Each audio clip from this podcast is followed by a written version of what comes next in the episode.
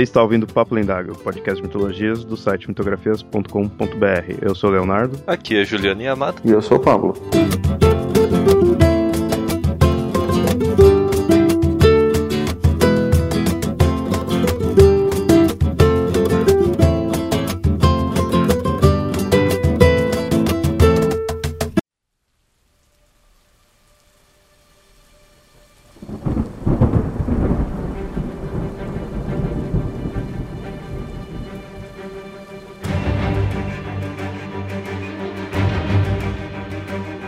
Um evento mundial, algo encontrado em inúmeras mitologias, religiões e até mesmo na ciência. A ira dos deuses, um reinício da raça humana, ou apenas um acontecimento climático. Isso tudo é o dilúvio, o momento em que as águas dominaram a Terra. E nesse episódio do Papo Lendário falaremos desse evento que de tão importante não foi um divisor de águas, em si a união dessas.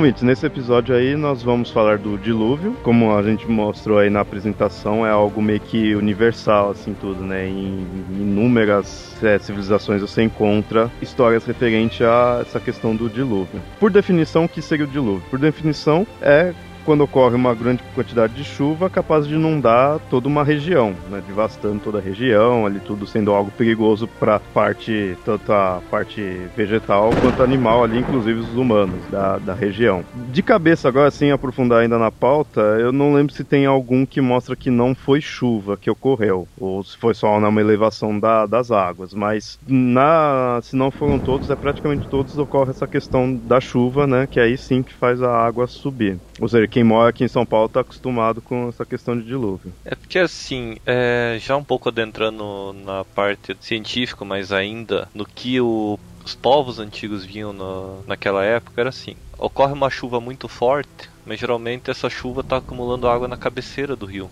E essa água acumulada está descendo tudo de uma vez. Então ele só vai ter a, a inundação na região algum, algum tempo depois da chuva.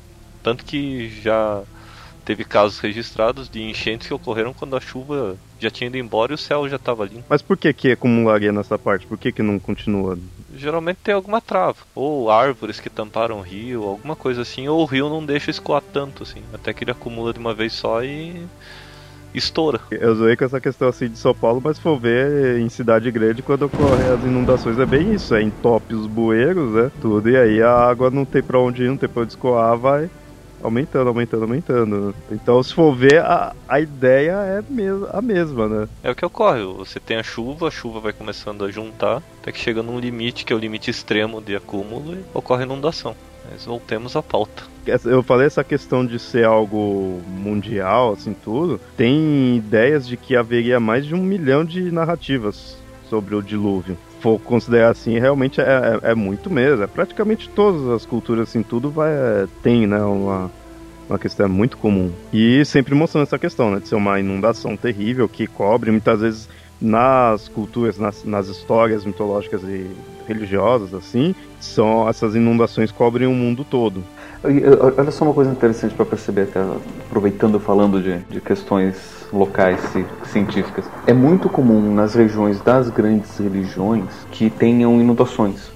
Né? Se a gente pensar os egípcios, é muito comum você ter inundação do Nilo. Na verdade, eles vivem graças à inundação do Nilo. Porque quando o Nilo volta, a parte que estava inundada fica fértil.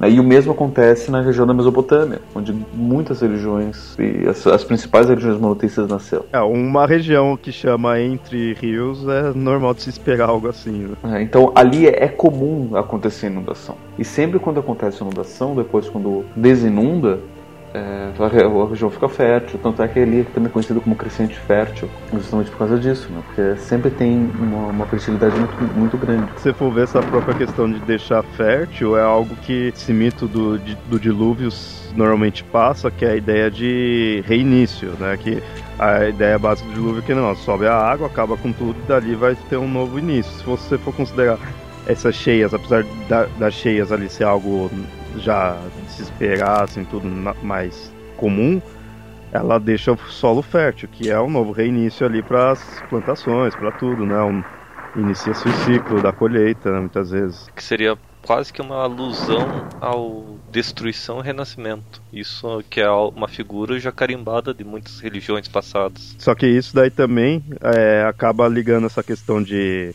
recomeço, porque muitas das mitologias considerava no início havia só o oceano, né? Ou seja, era o, o mais puro ali seria o, o, oceano, mais natural, mais antigo, mais primitivo. Né? E aí você inunda, você meio que tá fazendo ele voltar né, ao zero. Você tá tipo apagando, né, o mundo tá rebutando, e aí depois a água abaixa, volta né, ao, reinício. Pra quem lembra do episódio sobre o Japão mitológico, teve basicamente isso: era água e deuses. Um dos deuses começou a remexer a água com a espada e da, da espuma que formou esse movimento surgiu a terra. É muito comum você encontrar mitos assim, né? Que os deuses estão tá da vida com a humanidade, quer limpar a terra, faz o dilúvio e vai reiniciar. Em resumo, para definir bem, o dilúvio é um formato de ser dois pontos do, dos deuses. isso é mundial, isso tem inúmeras, inúmeras mitologias, tudo que a gente vai falar, né, aqui nesse episódio. E quem não acho que para os ouvintes aí, para a maioria das pessoas, o mais famoso é o dilúvio bíblico. Muitas vezes a pessoa, a primeira vez que a pessoa vai ouvir sobre a questão de dilúvio é referente à, à Bíblia. Né? O dilúvio bíblico ele está no próprio no Gênesis, está bem no, é no início, né, no primeiro livro. E é a questão de mostrar que o Jeová, né, Deus está arrependido com como está a humanidade, né, como está seguindo a maldade e tudo. E aí ele decide causar o dilúvio para tirar toda a humanidade que tá, tá corrompido. Né? Só que aí ele decide poupar o Noé. Noé tinha mostrado para ele que estava agindo bem tudo, então valeria a pena continuar. E aí ele poupa o Noé, a família dele, só que também precisava continuar com o resto da, da fauna, né? Do, dos animais. E aí aquela famosa questão da Arca de Noé, onde Deus fala para ele é, construir uma, uma arca e colocar um casal de cada animal para que depois disso continuasse a ter a vida na Terra.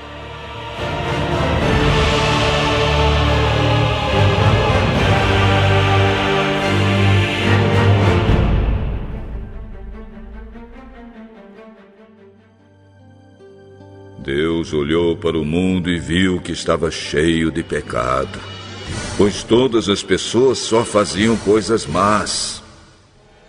Deus disse a Noé: Resolvi acabar com todos os seres humanos. Eu os destruirei completamente e destruirei também a terra, pois está cheia de violência.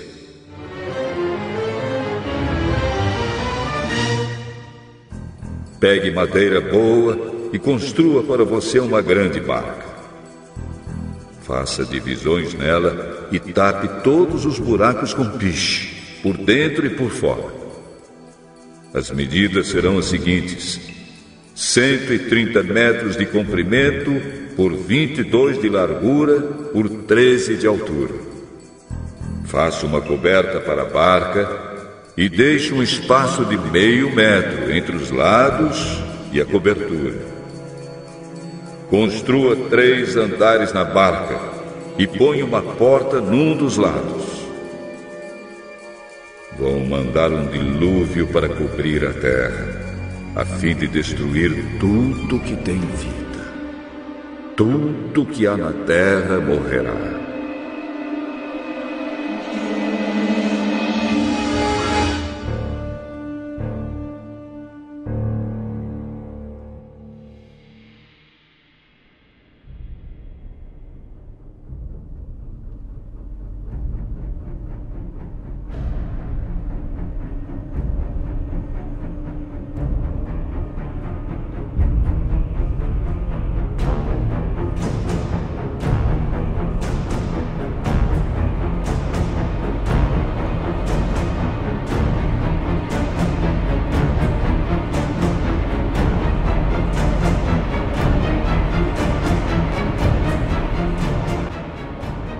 Coisas que acontece. Dizem que choveu por 40 dias e 40 noites. Essa é a primeira dica do caráter mitológico do, do relato. Se vocês se lembram, que a gente tinha comentado há um tempo atrás, que o número 40 na Bíblia significa uma quantidade muito grande. Então, chover por 40 dias e 40 noites significa simplesmente chover por muito tempo, por muitos dias e muitas noites. Não necessariamente exatamente 40 dias. Onde que Noé vivia? Era mais era perto de Mesopotâmia, né? Era ali no Oriente Médio, não, não lembro assim, não sei. Eu sei que a, a, o, a arca foi parar na Turquia. Eu sei que aquela região é muito incomum você ter uma chuva de mais dois dias.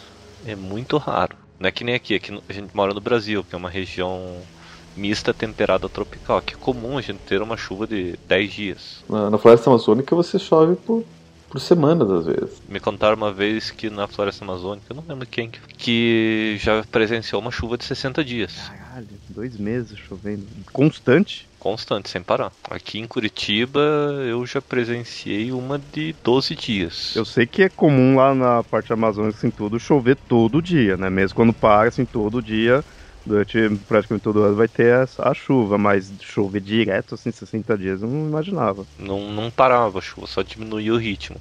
Diminuía e aumentava, diminuía e aumentava. É, esse, esse foi mais do que o, o da Bíblia, que foi, foi 40. Ali é uma região de árido para semiárido. Ali você não tem uma quantidade de água tão grande assim. Então chover três dias seguidos é muito para eles. Então chover 40 dias é quase que infinito. E por que, que ele quis escolher logo Noé? Você sabe dizer assim? É só para essa questão dele ser o único que salvava dali ou tinha. É, a, a, ideia era essa, né? Porque ele tinha visto que o, os humanos tinham se corrompido. Né? Mas assim, é bem interessante ver o que estava acontecendo antes. Depois tem, tem, um monte de referência bacana, né? Ele, é, a Bíblia fala dos, dos anjos caídos, pouco antes, que acabaram tendo filhos com, com os humanos e que esses seriam gigantes e, e daí a Terra estava toda corrompida e não era o único que estava que tipo é, você falou essa questão do, dos anjos, daí é do livro de Enoch, aqueles os anjos estavam tendo filho com os humanos, e aí surgia o, os gigantes. Só que se não me engano, esse livro, o livro de Enoch, pelo que eu ouvi falar, é apócrifo. Ele conta, na época de Enoch, na época de Noé, conta um pouco de, do que aconteceu durante o dilúvio. E assim, nessa época você tinha muitos textos sagrados para os hebreus, Muitos eram utilizados dentro dos rituais, outros eram utilizados só como tradição. Até não me lembro qual, acho que o segundo ou terceiro século depois de Cristo, que um grupo de rabinos resolveu dizer o que, que seria canônico o que, que não seria canônico, e daí o livro de Enoch especificamente foi o que saiu caiu fora. Dele não foi considerado canônico. Mas assim, muitos livros não canônicos continuaram sendo utilizados como tradição, como por exemplo o livro dos, dos Macabeus, que conta a história do, do Hanukkah e eles comemoram todos os anos, só que não é considerado canônico para os hebreus. Mas então o livro de Enoque ele é apócrifo até para judeu. Até para judeu. É que muitas vezes você fala, ah, o livro saiu, o livro é apócrifo, não tem na Bíblia, tudo, muita gente imagina, ah, a igreja católica tirou, né? Na verdade, assim, o que a igreja católica continuou, sempre usou, foram os livros que eram tradicionalmente utilizados. E daí o livro de, de Enoque, ele acabou ficando perdido, porque ninguém sabia. Daí ele foi reencontrado depois, será que foi na biblioteca de Nag Hammadi? Não me lembro agora, mas enfim foram encontrados vários pergaminhos e o livro de Enoch estava lá no meio. Mas então se é no, no, livro de Enoch mostra essa questão dos Nefilins, que é esses gigantes filhos de anjos? Não, não, não, não tá, não tá no livro de Enoch, tá na, tá na Bíblia isso daí, esse, esse relato. Só que só diz isso, os anjos caídos tiveram filhos com humanos e, tive, e, e eles eram gigantes.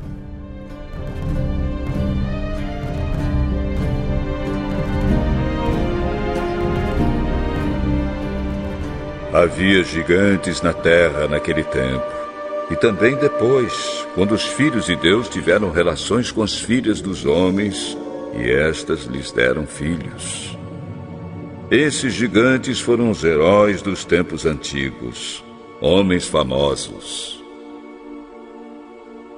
Quando o Senhor viu que as pessoas eram muito más e que sempre estavam pensando em fazer coisas erradas, ficou muito triste por haver feito os seres humanos.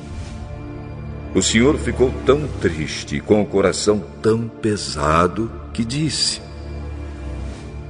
Vou fazer desaparecer da terra essa gente que criei, e também todos os animais, os seres que se arrastam pelo chão e as aves.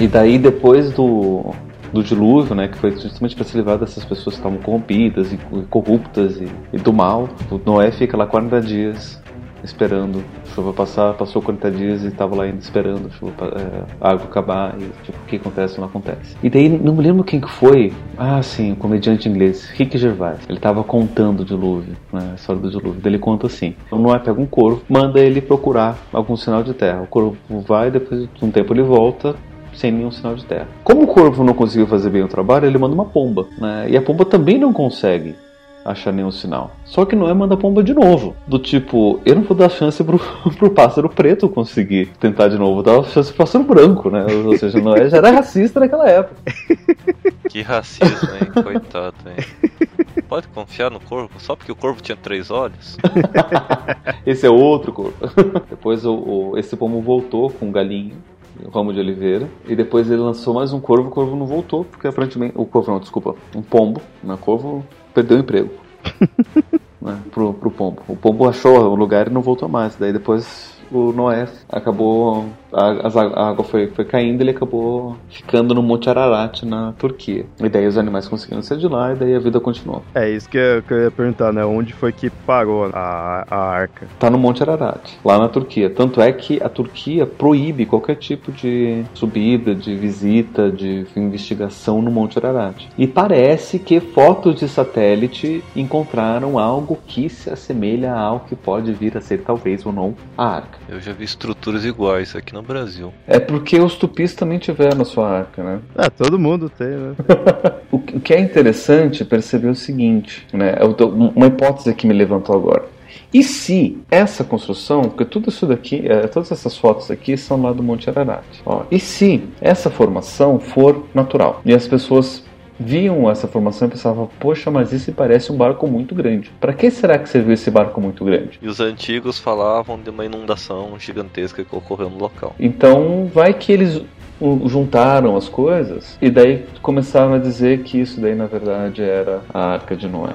Vai que chegou um velho esclerosado daqui, tu lá, chega, senta ali do lado e começa a contar as histórias dele. Oh, meu avô chamava Noé. que estruturas assim você tem de montes? Monte Ararat é um extrato vulcão.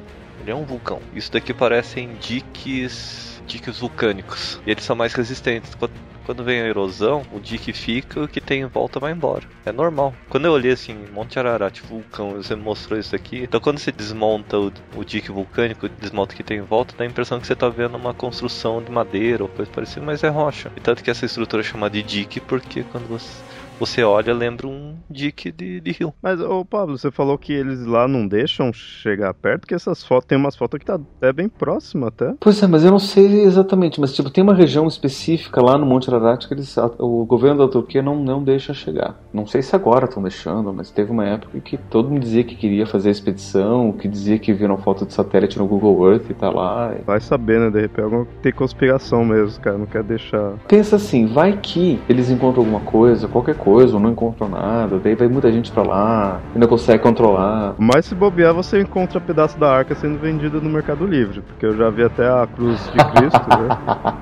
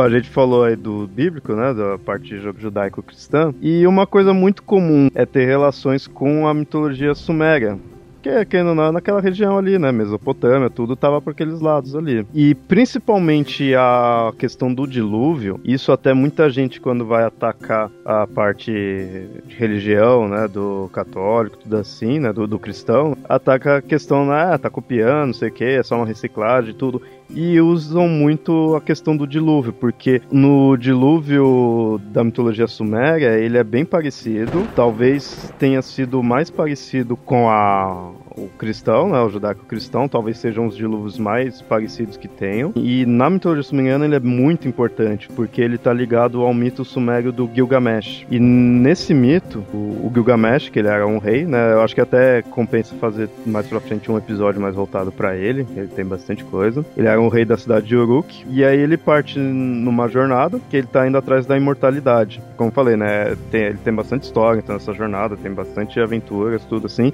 E numa dessas partes ele encontra duas pessoas, né, um casal que eram imortais, que era o, o e a mulher dele. O Gilgamesh fica empolgado, querendo saber, né, que ele tá indo atrás da imortalidade, aí ele quer saber como que, que, que houve, como eles conseguiram. E eles falam que eles receberam o, o dom da imortalidade pelos deuses por ter sobrevivido ao dilúvio, ao dilúvio que teria consumido a raça há muito tempo atrás. E ele conta que os deuses estavam incomodados com os humanos, né? Os humanos estavam corrompidos, né?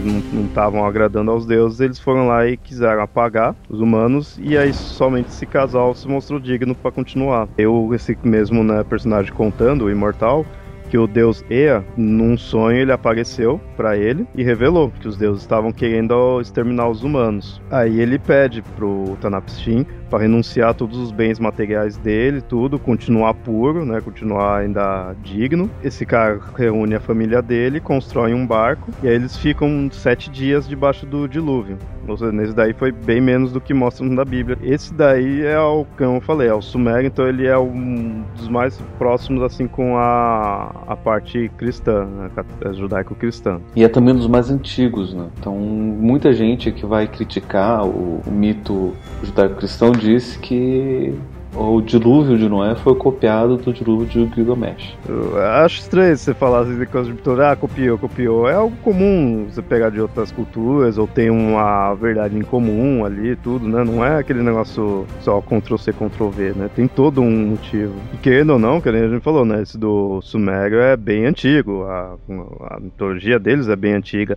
Só que você pega o dilúvio da Bíblia, é também extremamente antigo porque é na época ali do do Gênesis, tudo, é quando tá ainda voltado para essas histórias que são bem mais antigas. Conta de uma coisa muito antiga. Se eu criar uma história hoje que conta de 20 mil anos atrás, não quer dizer que essa história vai ser antiga. É, isso que eu quis dizer. Conta-se coisas de algo bem antigo, que o Noé, ele era algumas gerações antes já chegava ali no Adão. Não é só por isso que você vai dizer que o relato de Noé é antigo. Porque pode não ser, porque assim, a gente tem relatos, vários relatos de relatos, mas a gente sabe que o Antigo Testamento e inclusive o Gênesis, ele só foi escrito, daí a gente já pode ter certeza do, do do teor mesmo, durante o exílio na Babilônia. Isso se deu que no ano 600 antes de Cristo. Não me lembro agora exato, exatamente o, o, o, ano, mas acho que é por volta do ano 600. Posso estar errado, mas é por aí. Inclusive, algumas das práticas que eram comuns durante essa época foram colocadas no, no Gênesis como se fosse uma coisa de sempre. Por exemplo, a circuncisão, todos dizem que foi de Abraão né, como se fosse um sinal né, que realmente o, o povo, você é judeu, você é povo eleito, você vai ter que cortar pedaço do seu pinto fora.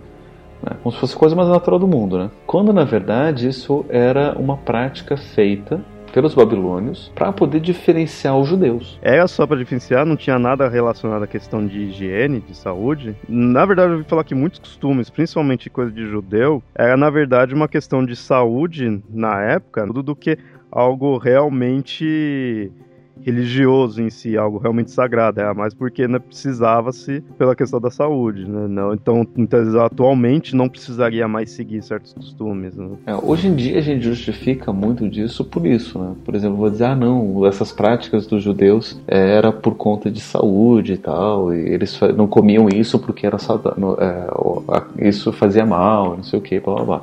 Então muitas das práticas hoje são justificadas assim, né? Inclusive eles, eles colocam um, uma certa ignorância do povo, do tipo, ó, Deus mandou que seja feito assim, para vocês verem como Deus sabe o que é melhor, porque na época não tinha tecnologia para saber que era melhor fazer isso. Então se usa muito desse argumento. Pode ser que pelo fato de eles estarem lá nos banhos públicos, não sei o que, os judeus tenham percebido, né, já que eles têm toda essa questão de pureza e de impureza, que talvez seja mais fácil se limpar se está cortado. Mas foi nessa época e ele foi colocado lá no relato de Abraão para poder justificar. É, é, nada como umas duas gerações ali para poder as pessoas acreditarem que realmente de fato era de Abraão e não uma coisa instituída na, naquele momento. Né. Então, quem sabe o dilúvio, toda essa história de Noé ou os detalhes, tem acontecido da mesma forma. Né? De tanto que foi se ouvindo histórias, histórias, histórias, eles acabaram trazendo para a narrativa judaica.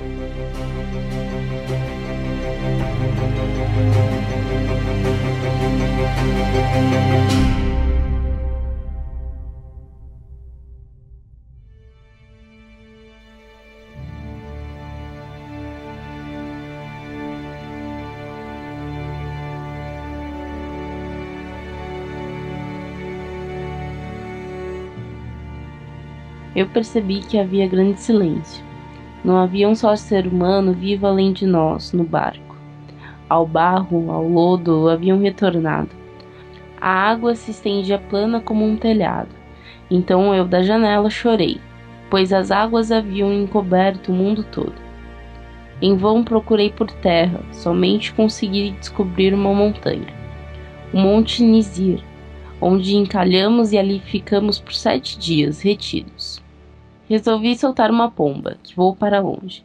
Não encontrando local para pouso, retornou. Então soltei um corvo. Este voou para longe, encontrou alimento e não retornou. Lenda de Gilgamesh, ditado por Utnapishtim.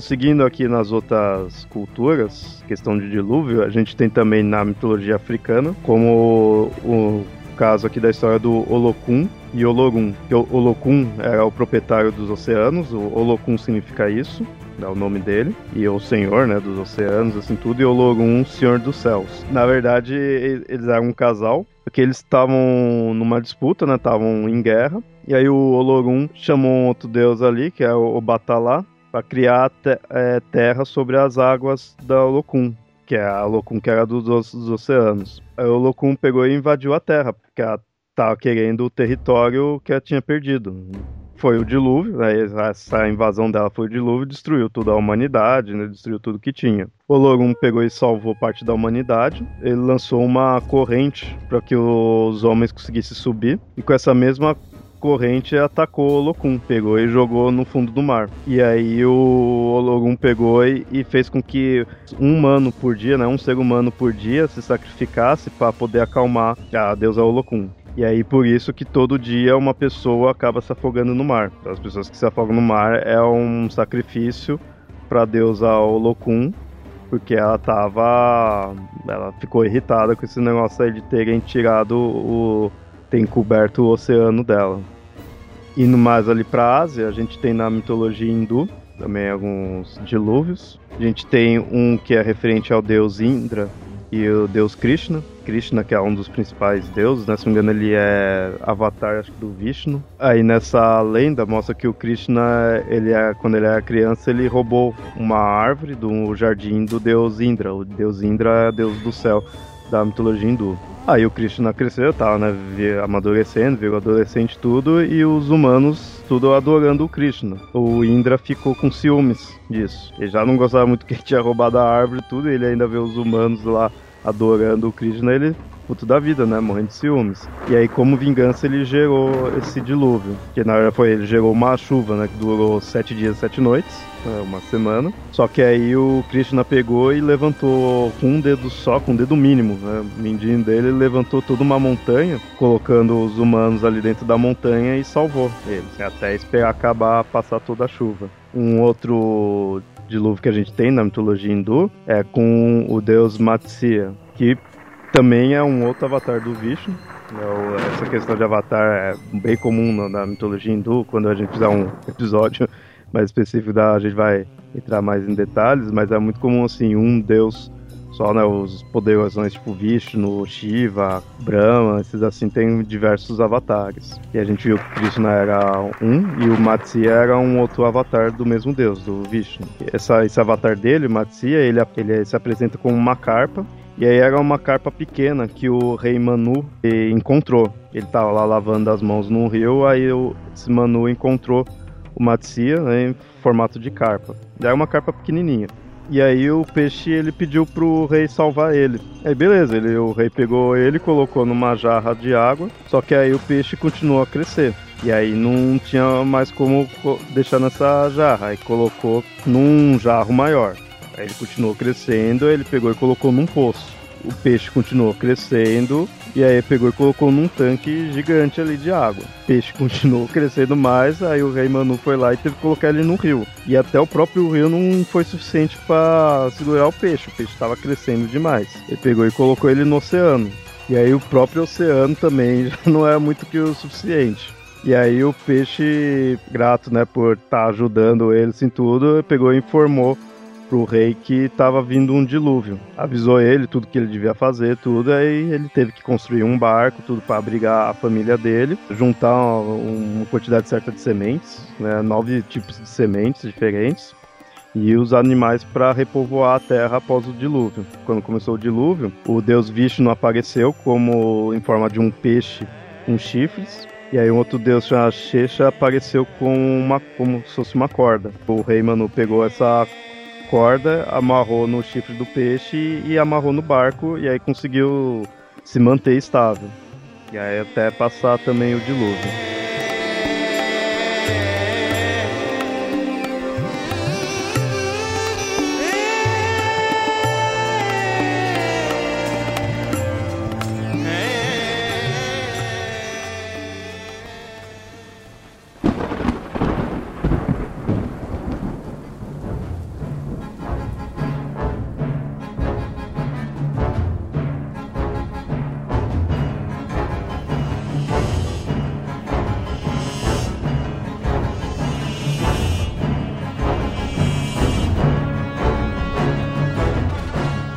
Indo já para outras mitologias também, a gente tem na própria mitologia grega. Duas aqui que a gente vai mostrar tá ligado com o Poseidon, né, já que é o deus do mar, tudo, das águas, nada mais justo dele tá ligado com as lendas do dilúvio. Nessa lenda da mitologia grega, a gente tem a questão também de dar fim à raça humana, né? toda aquela questão do Prometeus ter roubado o fogo do Monte Olimpo, toda essa questão aí, tudo fez com que Zeus tivesse decidido destruir a raça humana. E aí ele pediu lá para Poseidon produzir o dilúvio. Nesse caso, quem sobrevive, vocês veem que tá sempre seguindo aquela ideia, né, de um casal, uma família, assim, tudo sobreviver. Nesse caso, quem sobreviveu foi o Deucalião e a esposa dele, chamada Pirra. E foi o Prometeu, nesse caso, que falou o Deucalião para que construísse um barco e colocasse um casal de cada animal. Ou seja, vai seguindo esse mesmo conceito, né, do, do que tem do, no bíblico, tudo nesses outros.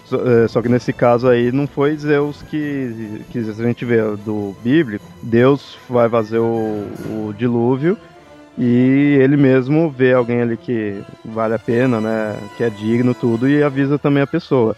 Nesse caso não foi Zeus. Zeus estava nem aí, que ia destruir mesmo. Foi Prometeu que ajudou. Prometeu sempre. Prometeu gostar pra caramba dos humanos, né? Ele. Se ferrou um monte por isso, mas.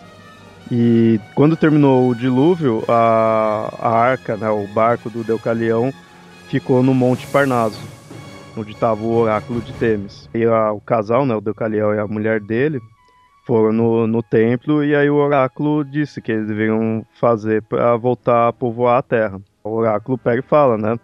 Fala, voltem os ossos de suas mães. Foi a frase que ele passou. O casal imaginou que seria se estava se referindo às rochas. Dessa forma, as pedras que foram tocadas por Deucalião se converteram em homens e as que foram tocadas pela Pirra em ninfas ou deusas menores. Nessa época ainda não tinha sido criada a mulher. Uhum. Bom, cabe um parêntese aqui que em algumas outras versões mostra que no caso Pirra seria a filha de Epimeteu e Pandora e que esse dilúvio foi avisado realmente pelos Zeus né, para o casal, não si pelo Prometeu. Aí no caso o oráculo aí seria a própria deusa Temis que até realmente, se for ver, é estranho um oráculo de Temis numa época em que não teria praticamente. quase não teria humanos, né? Assim. E no caso, o Deucalião acabou fazendo com que os homens nascessem e a Pirra fez com que as mulheres nascessem. Então, algumas versões mostram que são mulheres, outras versões mostram que são ninfas, né? ou como falei, deusas menores. É interessante ver a questão dos, dos sobreviventes na, na, nos dilúvios, porque é sempre uma família ou um casal ou alguém que vai gerar os filhos. E sempre é daquela cultura, né? Os gregos estão é, contando que foi um casal de gregos que sobreviveu, os, os hebreus vão dizendo que é um casal de hebreus que sobreviveu. É, isso, além de, de, de, ilustrar esse reinício, mostra que reinício se deu na cultura daquele povo, para dar uma importância maior para aquela cultura. Então pode até ser que a humanidade tenha surgido de outro lugar mas quando reiniciou, quem sobreviveu e quem continuou foi com aquele povo. É, eu acho que de repente, sei lá, na verdade foi. Pode ter sido até um complô de todos os deuses se unir, ó, vamos fazer aí, ó, você cuida daquela região, então ó, segura dois ali para voltar. Porque às vezes também é estressante imaginar vindo só de duas pessoas, assim, tudo, né? Em tudo quanto é lugar do mundo. Então, de repente, acho que cada local do mundo, os deuses se uniram e falaram: você cuida dessa lugar, desse lugar, encontra um casal aí que você acha bacana e mantém. E fala pra eles. Aí o outro foi lá na Ásia, ó, encontrou dois. cada um encontrou o seu. Né? Um outro dilúvio que a gente tem ainda nos gregos, e ainda relacionado ao Poseidon, né? Como tinha falado, é, tá relacionado a Atenas e. A, Atena e o Poseidon. Aquela famosa briguinha que os dois tiveram para se tornar patrono da região de Atenas. Teve essa competição, tudo, né? E aquela coisa, uma coisa que a gente já falou aqui, né, na, no, nos episódios, que o Poseidon, para presentear o local, para se tornar né, o favorito, bateu com tridente tudo no chão e fez sair água salgada das pedras. E a Atena tinha dado a oliveira. Aí quem tava ali para decidir era o rei Cecrops, né, que é o rei de Ática, né, ali do local. E aí escolheu pela Atenas tudo. Poseidon ficou putinho da vida e aí meteu o tridente dele no mar Egeu. E aí isso criou uma enorme onda e inundou toda Atenas, né? toda a cidade que tinha recém conseguido né? uma patrona, né? tudo ele vai lá e inunda. E ficou um bom tempo assim, depois recuperou normal. Então isso é interessante que esse dilúvio já não é um dilúvio mundial, assim, tudo, né? É mais voltado ali para aquela região. Tudo, você mostra bem que é um mito da região, né? Dizer que é a origem da cidade de Atenas, tudo ali.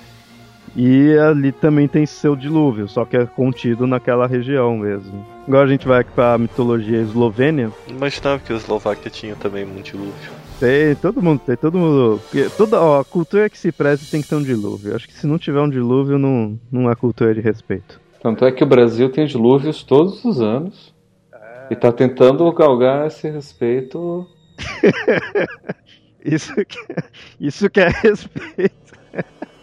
Oh, eu mesmo aqui, ó, na minha rua, posso já contar histórias de dilúvio aí, meu tanto dia já encheu essa rua. Aí, só vou criar uma mitologia daqui do bairro. Na mitologia eslovênia, a gente tem um dilúvio, nessa mitologia mostra que os humanos, os primeiros, né, os primeiros humanos ali da região, eles tinham uma vida bem fácil. Onde eles estavam, tudo crescia, era tudo é, fácil de conseguir. Era um vale, né, e era irrigado por sete rios que passavam, fluíam de um ovo, né, saíam de um ovo, e era cercado por montanhas ali. Então é uma vida boa. Tudo que eles queriam estava ali uh, do lado. Com essa vida fácil, os humanos acabaram se tornando preguiçosos. O próprio alimento, né, a fruta, tudo, eles não se davam nem o trabalho de ir lá e buscar. Eles pegavam, tacavam fogo na árvore e aí esperavam o alimento cair. E, como eu falei, a água né, dos rios, eles vinham, desse ovo. E aí eles, ah, a gente quer mais água. Né? Estão aqui usufruindo da água, mas queremos mais, tudo. Eles pegaram e quebraram o ovo para vir mais água ainda. Só que aí eles foram idiotas. E aí veio muita água. Essa água inundou toda a região. Só teve um sobrevivente, chamado de Craniates. No momento que eles quebraram um ovo, aí ele estava numa montanha, bem no alto. E aí ele foi salvo por um deus, deus trapaceiro chamado Curente. Ele era deus das videiras. E aí esse deus ele esticou uma videira pro Craniates se agarrar por, só que ele ficou ali agarrado na videira por nove anos e se alimentando da, das uvas até esperar as águas do dilúvio baixar. É interessante que nesse mito não chega a mostrar nada de casal, esse daí é bem diferente se for ver. Ele não, não mostra nada de barco, do casal, nada. É só um cara e ali comendo uva. comendo uva. É, o cara não teve nem a ideia de fazer vinho, né? É, mas também ali não dava pra ele fazer vinho, né? Ele tava pendurado. Vinha a massa lá, faz uns sucos lá em alguma coisa. olha só, olha só que interessante, falando do uva e vinho, me lembrei também um, um caos da história de Noé. Que, se não me engano, é, eu acho que foi Noé, né? Depois que, que Noé chegou em terra, eles tinham a missão de repopular a terra toda. Né? Tipo, era só uma família para ter vários descendentes. E as filhas de Noé estavam precisando ter filhos. Não, não. Não, não, esse é outro, né? Essa é a esse é lenda é o... de Lot. Lot. Lot Sodoma Gomorra, que era assim. Lot saiu com a esposa e as duas filhas da cidade. Ah, só que a sim. esposa olhou para trás, então só ficou Lot e as, e as filhas. A esposa virou uma estátua de sal. Como as filhas não sabiam que existiam ainda pessoas vivas no mundo, pensavam que o mundo tinha acabado e elas precisavam ter filhos, elas embebedaram o pai com vinho e fizeram para ter filhos com, com ele. Mas nesse caso do, do Noé também deve ter rolado alguma coisa assim, porque senão. Né? É, toda vez que a gente assistia aqueles desenhos infantis contando a história bíblica, na hora de ah, repovoar o mundo, eles cortavam nessa parte. Segundo Família da Pesada, ocorreu coisa até mais estranha, que tem a, o tem uma hora que mostra na arca de Noé um pinguim com cabeça de elefante. Eu lembro mais ou menos, mas daí o Noé ele fica mó assim, né? Tipo, o que, que ele vai fazer agora, né? Ele olha assim, tá o um pinguim e um elefante lá.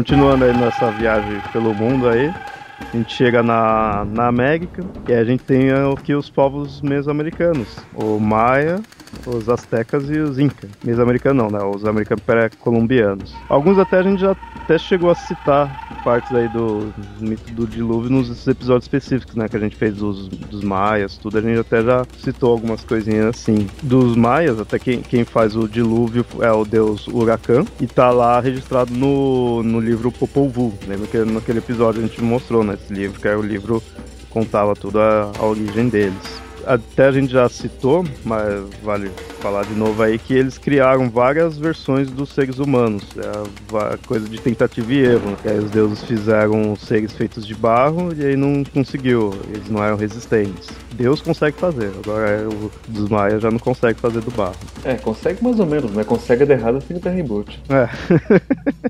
aí na segunda tentativa foi o feitos de madeira, e aí também não agradou aos deuses.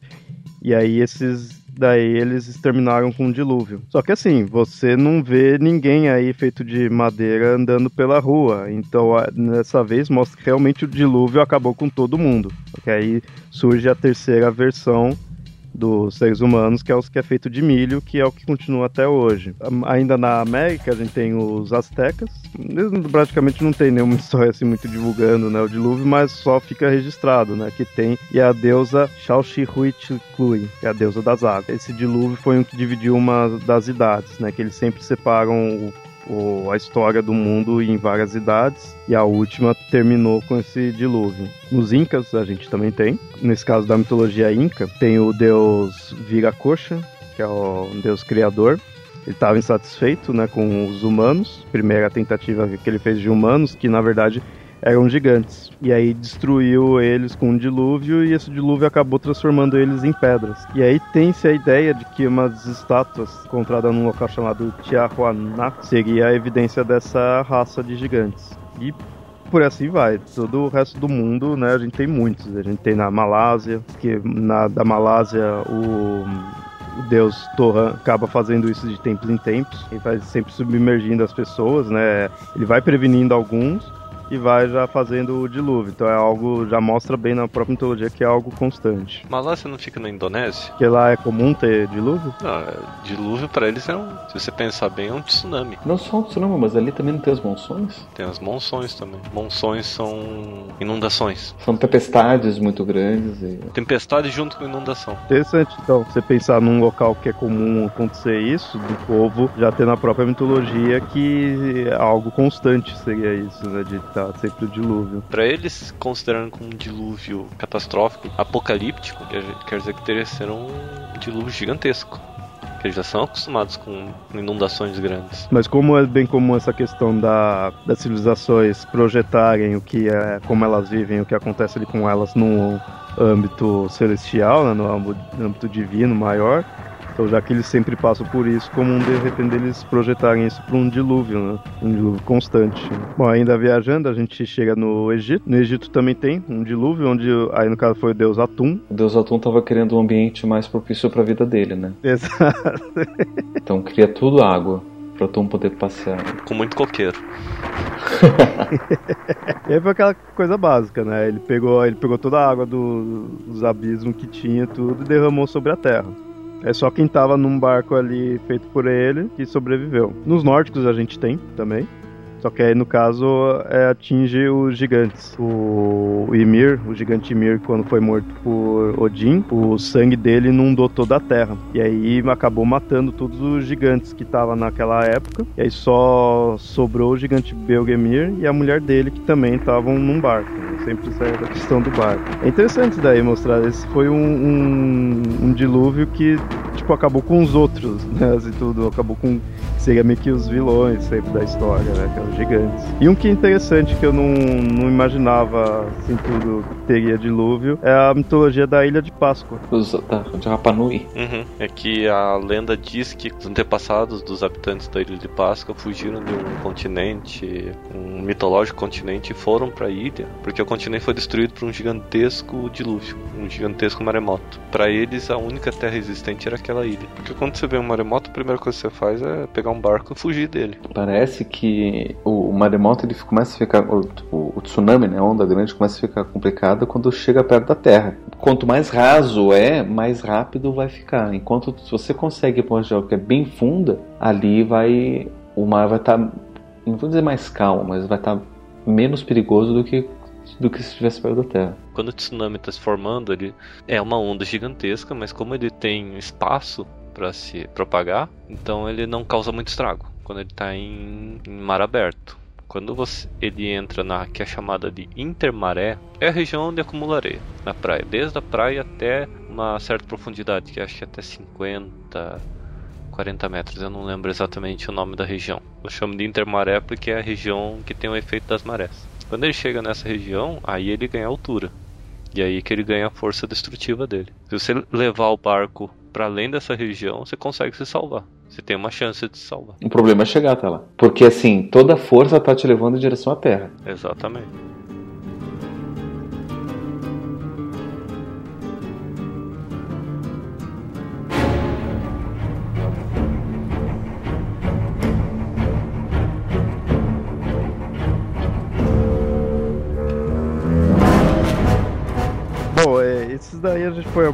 Dilúvios das culturas, né, das mitologias, assim, tudo. Você vê que alguns não dá nem para aprofundar muito, porque a cultura em si não, não é tão conhecida, alguns mitos, assim, tudo. Mas segue aquela ideia básica, né, do, de acabar com a raça, sobrar às vezes um casal, um barco, assim, tudo. Mas é muitas vezes até mais interessante numa história específica, num episódio específico, aprofundar mais. Só que, como eu falei, o dilúvio ele é algo mundial, tem tudo quanto é cultura, assim, tudo. Pode ter também um quê científico, algo real, né? E até vocês já estavam falando aí da parte das marés, tudo. Eu acho interessante agora a gente focar nessa parte aí, né?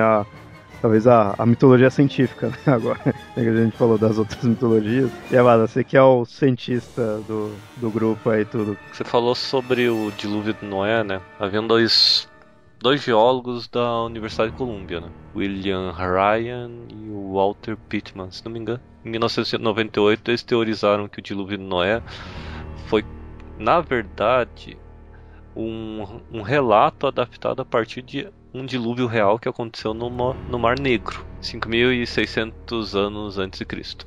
O que que eles eles postergaram? Eles perceberam que imagens satélites mostram que existe uma grande área devastada entre o Mar, o Mar Negro e um outro um outro oceano, eu não lembro qual, que possivelmente o Mar Negro chegou a uma, uma altura tal que ele estourou, como se tipo, fosse um dique.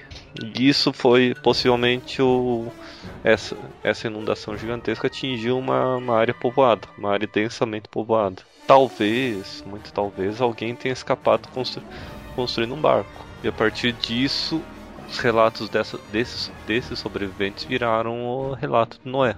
É, nesse caso, que nem essas, essas ideias científicas que os dois têm, assim, tudo, mostrou uma inundação ali no local. Muitos dilúvios nas religiões mostra como se o Deus ali estava puto da vida, alguma coisa assim, e faz inundar o mundo inteiro. Isso teria como cientificamente ter ocorrido alguma vez? Cara, é impossível. Há controvérsias. Como assim?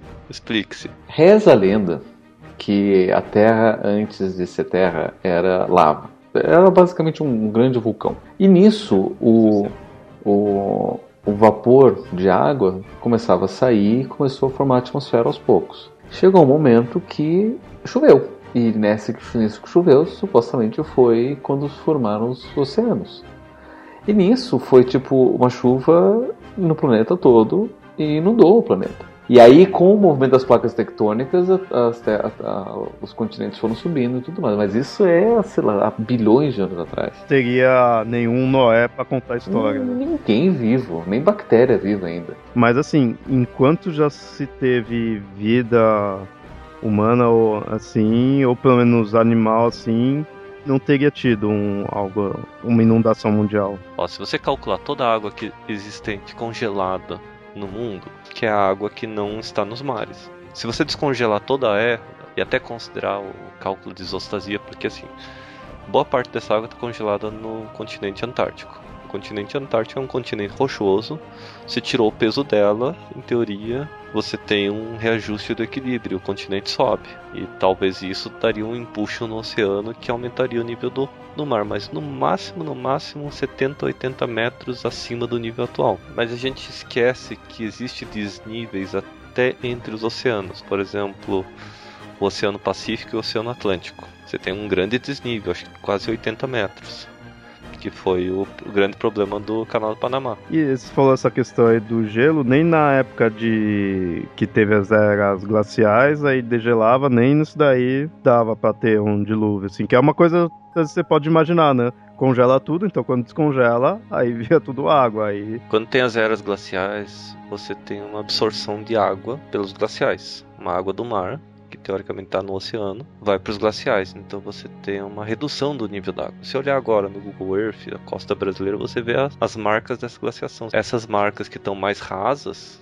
eram terra firme. Só um detalhe, né? É interessante perceber que durante a era glacial, não é o planeta inteiro que fica congelado. A região dos trópicos ainda fica quente. Até mesmo na grande Snowball Earth, que foi a maior glaciação que a Terra já observou há cerca de 600, 700 milhões de anos atrás, teve uma faixa de 10 km no Equador ainda descongelado. Mas mesmo se congelasse tudo, tudo, tudo, mesmo assim não, quando descongelasse, não iria ficar água em tudo? Iria, mas é o máximo, o máximo que teria na cota 70, na cota 70, 80. Você pode cobrir só numa certa altura. Hum, é, eu tô tentando encontrar um jeito de ter um dilúvio mundial, caraca, então não tem como. A Terra é um ciclo fechado, você, tudo que tá aqui dentro, tá aqui dentro, não, não vai nem sair, nem entrar, a menos que você tenha uma entrada de água externa. Porque, tipo, falar a chuva, mas também a, qualquer chuva grande que tenha tido é água daqui que tá né, tá subindo e depois descendo, né? Não é talvez, talvez mude se um cometa bater na Terra. O cometa é basicamente gelo. O que a gente chama de inundação é o princípio do ralo. É, pega um monte de papel higiênico, coloca no teu ralo. Eu sei que tua mãe e teu pai não vão gostar disso, mas é a teoria. Coloca, enche a pia d'água e espera. Vai estar tá perdendo água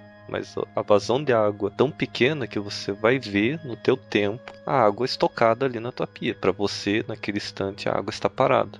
Na verdade, ela está descendo. É, a ideia basicamente é que você tem mais água entrando do que saindo. Exatamente. Se você tem mais água entrando do que saindo, você causa uma inundação. Se você tem mais água saindo do que entrando, você tem uma seca. É, ouvintes, faça isso, mas não diga que você ouviu aqui no Papo Lendário. Ou faça quando desentupam, tá? É, né, de qualquer maneira, se der algum problema, não foi a gente que. Exatamente.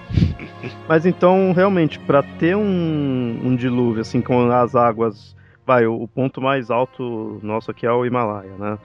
Para ter uma questão assim da, de água cobrir tudo, chegar praticamente no topo do Himalaia assim tudo, só se for externo. Vamos pensar o seguinte: é, lá no topo do Himalaia o ar já é efeito, não tem muito pouco ar, a pressão atmosférica é muito menor, consequentemente o ponto de ebulição vai ser muito menor. Então, se a, chegar água líquida lá em cima, é capaz dela ferver antes e evaporar. No Himalaia, o ponto de ebulição da água chega a 50 graus Celsius. Segundo, está é, tá muito alto, consequentemente está muito frio. Então a água já vai congelar antes de chegar lá em cima.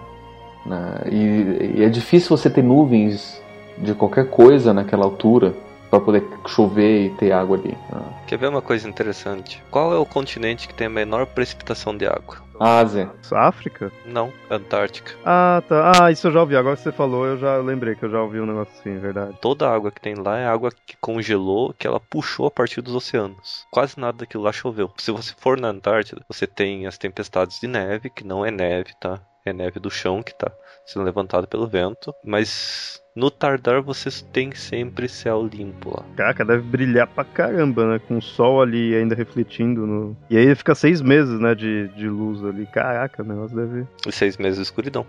É. é para compensar. Ou seja, então a gente chega numa conclusão que realmente, por efeitos naturais dentro aqui da, do planeta, não teria como ter um dilúvio que cobrisse o mundo inteiro. Tem, se os continentes começassem a se afundar por qualquer motivo. Tem água suficiente na Terra para cobrir toda a superfície. Aí nesse caso, tipo, não seria a água subindo, seria o continente, né, descendo. Seria o assim. continente caindo. Aí dá. É que assim, se um dia nosso núcleo magmático ferroso, nosso manto começar a perder calor, então você tem uma, uma parada do sistema de tectônica global. Os continentes parariam de crescer. Você tem dois, ó, você tem dois fatores na, na Terra você tem a tectônica, que faz os continentes crescerem, e a erosão, que faz os continentes encolherem. Mas a erosão não para. Se a tectônica parar, os continentes vão parar de crescer, então teoricamente eles vão começar a diminuir. Se eles começarem a diminuir, você tem uma possibilidade de todos os continentes serem cobertos pela água, porque a erosão é praticamente causada pela água. Aí no caso, tipo, o continente estaria deteriorando, assim, estaria... Exatamente, deteriorando e arrasando. Então você teria oceanos rasos se formando começando a cobrir todo, todos os continentes. Só que mesmo assim também isso com muito, muito tempo, né? Muito, muito tempo. Mas até lá vai demorar tanto tempo para a tectônica do nosso planeta perder força que o nosso Sol vai explodir antes. É, então se aconteceu algum dilúvio aí, realmente foi intervenção divina. de dentro não tem coisa. Aí, aí prova que então os deuses, tem os deuses aí para fazerem isso. Ó, essa foi a parte científica científica mesmo, né? Aí agora. Sim, da ciência cristã. É, que é, é, interessante, né? Que tudo começa, na verdade, né? Tipo, só, só para poder explicar a base da ciência cristã, a ciência cristã tenta utilizar de método científico para poder comprovar a Bíblia. Você tem, assim, o criacionismo, ele, você tem duas vertentes do criacionismo. Uma que usa só o que está na Bíblia, dizendo que a Bíblia é um livro histórico e tudo mais. Existe uma vertente dentro do criacionismo que é o criacionismo científico. O que, que ele é? Ele usa o mesmo pensamento científico, que é o mesmo pensamento científico que, que a Bíblia e o próprio criacionismo a favor delas. Eu sei que existem cientistas, biólogos, geólogos, geógrafos, é, geneticistas, uma gama de cientistas estudando isso. Só, só um parênteses aí, porque vou avisar assim para os ouvintes, porque teoricamente esse criacionismo que às vezes a gente ouve falar na, que fica na moda aí, que o pessoal foi coisa de dinossauro, tá junto, de não ser tão velho, tudo isso acaba voltado para essa parte que junta com ciência. Porque uma, uma vez eu tava vendo isso daí num, num, num, vídeo aí tudo, aí tava explicando que teoricamente toda essa questão assim de você falar Deus criou tal coisa, foi no, no Gênesis e tudo assim, é o criacionismo, que tá relacionado à questão da criação. Agora, esse quando a gente mostra de juntar com a ciência, que é esse criacionismo que a gente ouve falar mais atualmente, que às vezes fica batendo de frente aqui nos Estados Unidos, principalmente tem muita birrinha, né, muita briga ali tudo, de quer pôr nas escolas ou não é essa parte que volta com a ciência, porque senão é como qualquer outra religião, né? apesar de criacionistas às vezes não falar, não, não, não é religião, tudo assim, mas é como qualquer religião que tem essa criação, de um Deus, né, criar as coisas. Mas só para né, deixar mais claro aí. E o que, que é exatamente o, o pensamento científico criacionista? Eles começam a estudar, procurar provas, da mesma forma como o pensamento científico é. Você tem as evidências e depois a conclusão. Então, para eles, os fósseis, todos eles encontrados no mundo inteiro, são evidências de, na verdade, uma grande inundação que atingiu o mundo todo e que eles foram soterrados de uma vez só. É, na verdade, eles usam, eles usam vários argumentos, né? A, a ciência chega e diz, olha, aconteceu isso. E isso mostra que o relato bíblico ele não funciona do jeito que está na Bíblia. Né? Então as pessoas, não, calma lá, vamos, vamos rever esses dados, vamos ver como que dá para encaixar. Então, por exemplo, uma das coisas que eles mostram é que, por exemplo, é, datação por, por, carbono 14 só funciona até sei lá quantos mil anos, porque mais do que isso não tem carbono 14 suficiente, já se decompôs tudo. Né? Então não dá para você usar. Você tem que usar outros isótopos radioativos, que são mais instáveis, não sei o que. Eles começam a, a né, colocar em xeque muitas das evidências. Os fósseis, eles diriam né, que o fato de você ter os fósseis é o, dos dinossauros que morreram no dilúvio. Mas aí é interessante ver né, como tudo começou, né? Porque, assim, teoricamente, para você ter o dilúvio, a água deve ter, deve ter vindo de algum lugar. E a grande questão é, cientificamente, de onde veio essa água? Tudo começa lá no Gênesis, no dia 2. Esse tempo lá no segundo dia, o que, que Deus fez? Separou a água de cima da água de baixo. E essa água de cima, o que, que é? Teoricamente, era a água que depois choveu para fazer o dilúvio. E essa água de cima seria como se fosse uma grande quantidade de nuvens que rodeava a Terra toda, que fazia com que a atmosfera fosse um pouco diferente e fosse propício para você ter animais que nem dinossauros e tudo mais. E que por mais que tivessem dinossauros na Arca de Noé, depois, quando, quando mudou a atmosfera, porque toda a água que estava em cima caiu, uh, esses animais não conseguiram sobreviver. Isso explicaria por que, que não existiriam esses animais vivos hoje em dia talvez, vamos supor que tivesse lá um Tiranossauro Rex no, na Arca de Noé, e um Diplodocus e um sei lá o que mais, esses animais não iam conseguir sobreviver porque mudou a atmosfera por conta dessa chuva. Mas olha só que interessante. Né? Um dos argumentos que eles usam para poder justificar o grande dilúvio são as florestas petrificadas. E a Amanda pode explicar um pouco mais como é que acontece a petrificação das, das das árvores em florestas. É basicamente a mesma formação do carvão. Você na verdade só tem que mudar o ambiente. O carvão ele é um ambiente redutor que você tem o acúmulo de matéria orgânica ou de madeira. Essa madeira em um ambiente redutor ela começa a acumular carbono. No ambiente oxidante, quer dizer, com muito oxigênio, mas sem a ação de bactérias, você tem a perda do carbono, mas a substituição do carbono por outros outros elementos. Eu não lembro exatamente qual é a substância que entra na madeira. Então ela inverte a fossilização, em vez de você ter o acúmulo de carvão, você cria um material parecido com pedra. Então você petrifica a árvore.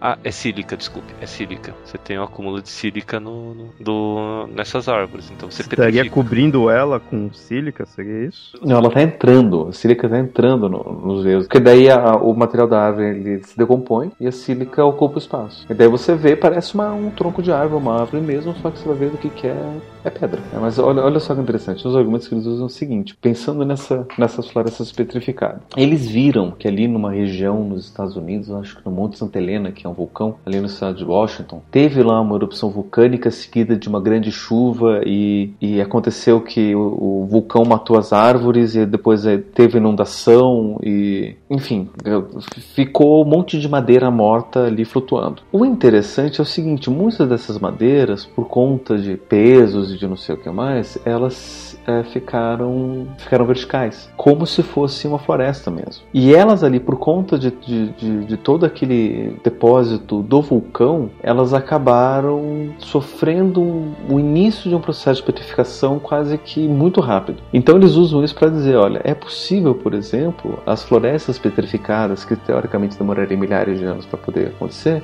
ter acontecido durante o dilúvio, né, justamente por conta disso. Daí eles mostram, mas já que é possível fazer isso, então todas as evidências de fósseis de florestas petrificadas pode ter sido a mesma coisa. né? Eu, eu, eu, eu acho, eu acho interessante a- o relato do, da ciência cristã, porque faz com que os cientistas não cristãos pensem um pouco, para ver que, olha, não é só não é só dizer que é assim porque a princípio é assim, mas você tem várias exceções ali acontecendo, então a gente tem que repensar nossas, nossas teorias. O grande erro do pensamento científico. Você tem a resposta e você só, só procura as vírgulas da, da resposta, que é errado. No pensamento científico você tem que ter a pergunta e achar as vírgulas da resposta para depois ter a resposta completa.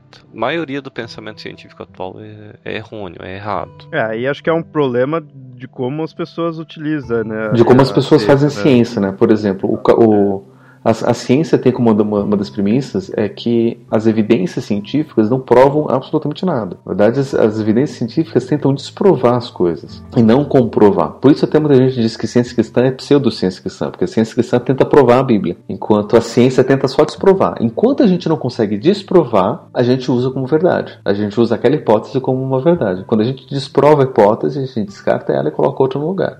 Mas o que eu vejo, assim, que eu nunca parei muito pra ver essa parte do criacionismo, mas o que eu fico meio assim que é. Sei lá, às vezes é- parece ser muito fervoroso, assim, qualquer coisa já tá. Ah, viu? Tá mostrando que tá certo, né?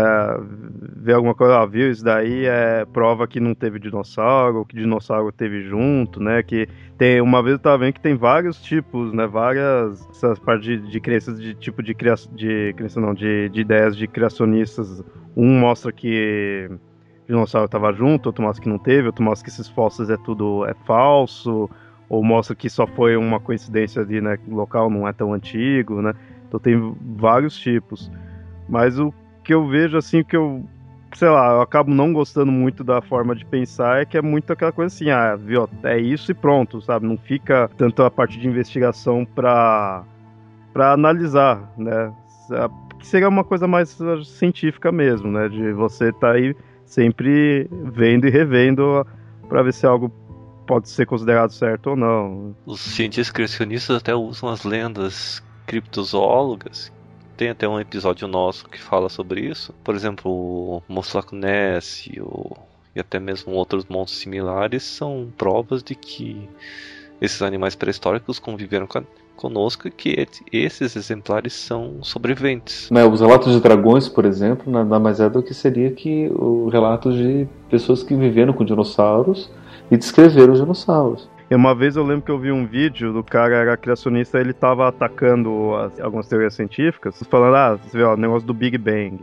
Big Bang tá errado por causa que, que o mundo é tudo, o universo é tudo organizado e hum, surgiu de uma explosão e não tem como você explodir algo e tornar as coisas organizadas. Como você, você pegar, ele dá o exemplo, você pegar e explodir um carro, as peças não vai ficar organizada, vai na verdade o contrário, é, a segunda lei, a segunda lei da, da, da termodinâmica. Mas assim, ele falando assim, primeiro, não é bem uma explosão, né? Não é bem essa coisa assim, então ele usava ideias que você não conhecer muito parte mais científica, como é realmente dito, a pessoa pode até falar, viu, tá certo, ó, a ciência não é bem assim, né? Tá, tá errada, né? Assim, tudo. Só que aí vai convencendo, né?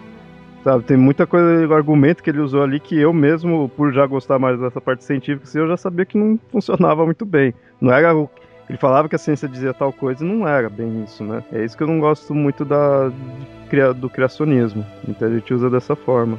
É que, de novo, é, é uma tentativa de você utilizar a ciência para provar o relato bíblico. Né? E o engraçado é que eles não, é, é, não dá para fazer o contrário. Não dá para você partir da ciência chegar no relato bíblico. Você já tem que partir do relato que está lá e daí a ciência tenta comprovar ou não aquilo que está lá. E sim, comprovação, evidência, você acha evidência para o que você quiser. Né? Você consegue literalmente provar o que você quiser. A questão é se você consegue chegar até lá sem partir dessa, dessa ideia inicial.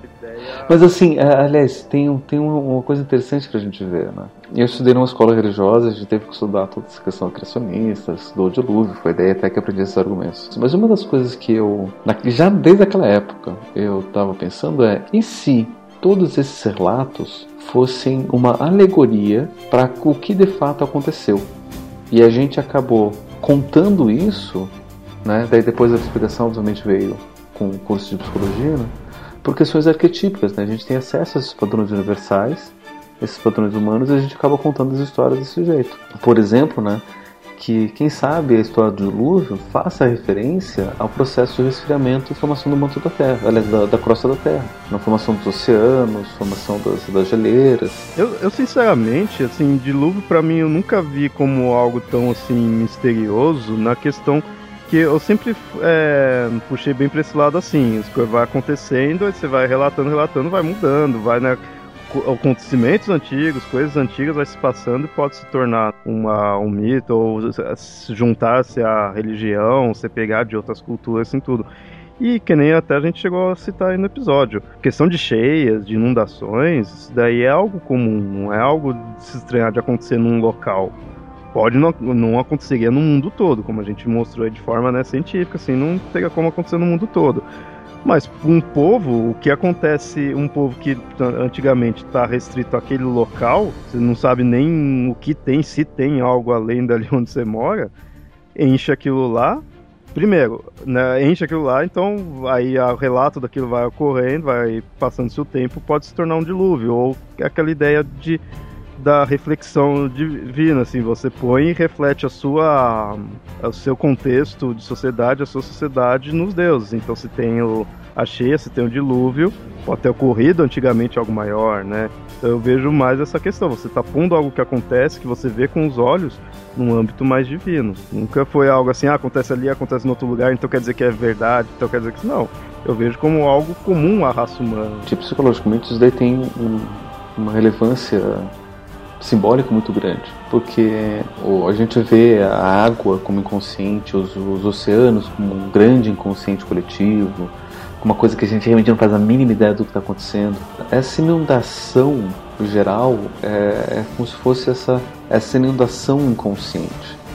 Né? Como se a gente, como espécie ou como indivíduo, a gente tivesse um momento onde a gente fosse inundado por questões inconscientes, por imagens, por que seria relativo, relativo quase como um período de sonho, né? que é quando isso acontece. Né? Os sonhos são pequenos pequenos dilúvios psicológicos. Meu, meu lado cético, né? agora falando assim tudo eu vejo tantos motivos do porquê ter tais lendas de dilúvios, assim, tudo, que eu não preciso de uma entidade superior necessariamente estar tá fazendo isso. Porque também, se for ver, é falta de criatividade. Todas pegaram e fizeram isso, da mesma forma. Você vê vários motivos, né, assim, tanto parte natural, parte psicológica, tudo, várias coisas. Não precisa de um deus lá jogando água nos outros.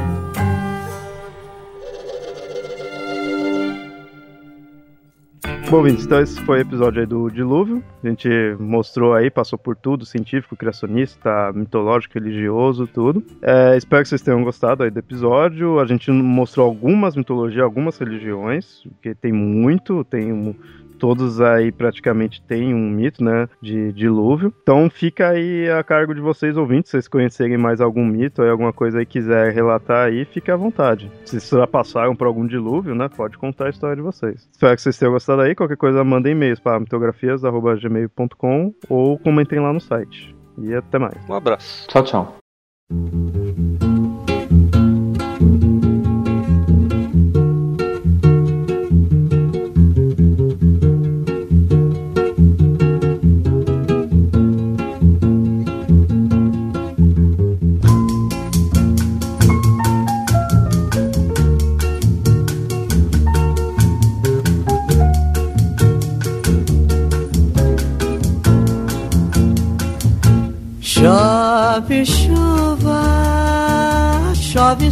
Parar. Chove chuva, chove sem parar.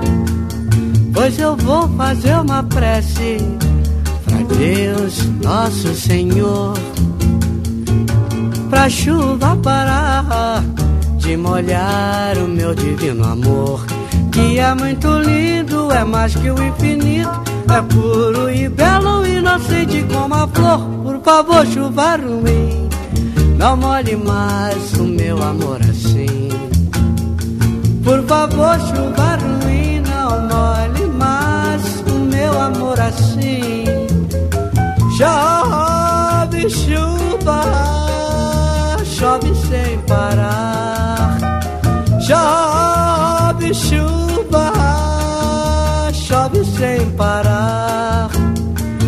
Pois eu vou fazer uma prece. A Deus nosso Senhor, pra chuva parar de molhar o meu divino amor, que é muito lindo, é mais que o infinito, é puro e belo, inocente como a flor. Por favor, chuva ruim, não molhe mais o meu amor assim. Por favor, chuva ruim, mais o meu amor assim. Chove chuva, chove sem parar.